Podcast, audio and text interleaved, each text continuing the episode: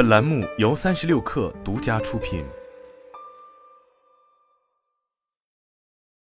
本文来自三亿生活。自《狂飙》一月十四日开播以来，这部剧集的播出热度就一路攀升。目前在爱奇艺的热度值已突破一万一千，并打破了站内热度值历史总榜的最高纪录。截至一月二十九日，豆瓣评分更是高达九点一。在叠加春节的空档期，《狂飙》也实实在在的成为了爆款剧集，更是承包了抖音、微博、B 站等主流社交平台的热搜榜单。据第三方云和数据统计，一月二十八日，《狂飙》占据全舆情热度榜首，正片的有效播放市场占有率达百分之五十四点五，而排第二名的剧集则仅为百分之七点三。同时，在爱奇艺数据研究中心一月二十八日公布的相关数据中显示，受《狂飙》播出的影响。此前的同类题材剧集《罚罪》《破冰行动》热度回升，累计播放时长环比节前分别增长百分之二十三点一和百分之三十点二。而《狂飙》之所以获得口碑和热度的双赢，一方面自然得益于其本身的内容质量过硬，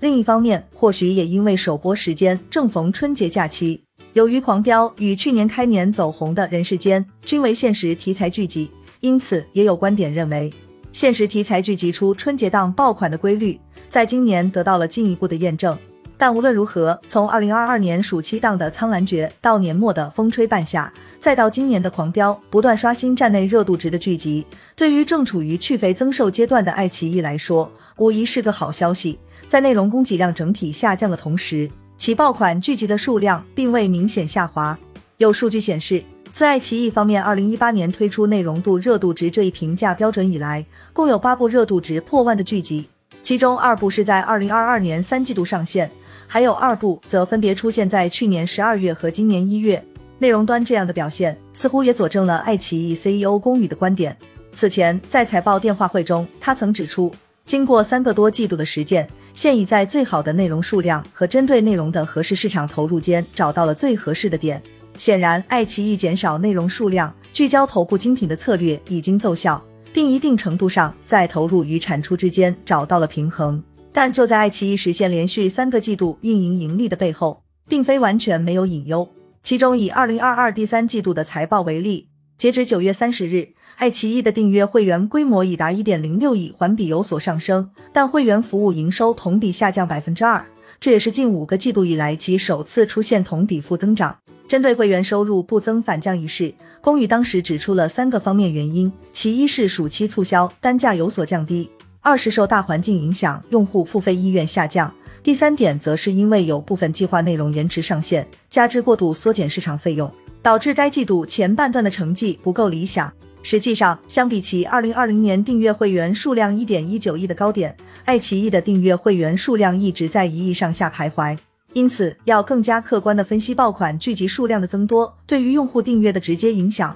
或许还有待更长时间的观察。例如，其能够带来多少实际收益，爆款剧集能否激发同类作品的长尾效应等等。事实上，从爱奇艺近期针对订阅服务的诸多调整，不难发现，比起优质内容尚无法确认的正面效应，诸如直接涨价或是加大不同等级会员权益差异等，更能提升会员服务业务收入。在去年年底上调黄金 VIP 会员及星钻 VIP 会员订阅价格后，爱奇艺方面还开始对投屏权益进行限制。其中，黄金 VIP 会员能够支持投屏的清晰度已从此前的 4K 降至 480P，同时还推出了涵盖投屏权益的白金 VIP。此举虽然引起了部分消费者的反感，但显然对于以爱奇艺为代表的长视频网站来说，并不可能就此停下涨价、细化付费权益等进一步增收的步伐。如出一辙的还有优酷，继此前限制会员账号只能够登录一台手机后，其日前的一元会员事件也引发了诸多关注。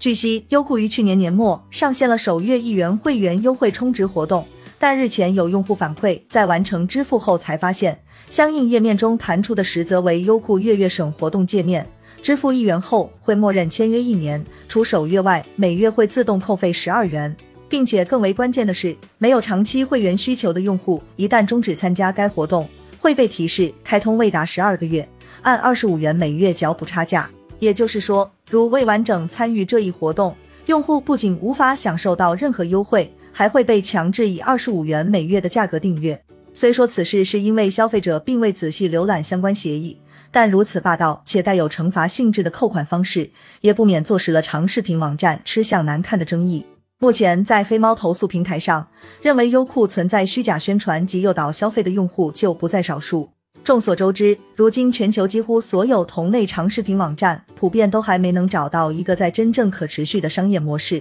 就连 Netflix 也不得不尝试含广告的低价订阅方案，以及拓展游戏业务等方式来寻求增量。而面向创作者，诸如爱奇艺等平台，也都在不断调整自身的分账策略。并陆续从此前的全盘压注转向如今的风险分担。爱奇艺首席内容官王晓辉就曾表示，经过长期努力，自制剧正在成为爱奇艺热播剧的主力。但即便爱奇艺在极力证明自己打造爆款内容的能力，并且这类内容也会带来用户数量和订阅用户数量的增长，进而带来现金流与利润的上涨，但一个不可忽视的问题是，爆款内容究竟该如何把握？从目前看来。针对不同时期推出相应类型的内容，或许更容易出现爆款。例如春节档总是少不了合家欢喜剧类作品，但毕竟观众的审美显然并非一成不变，因此视频网站如何与时俱进推出相应的内容，显然还现阶段的难点所在。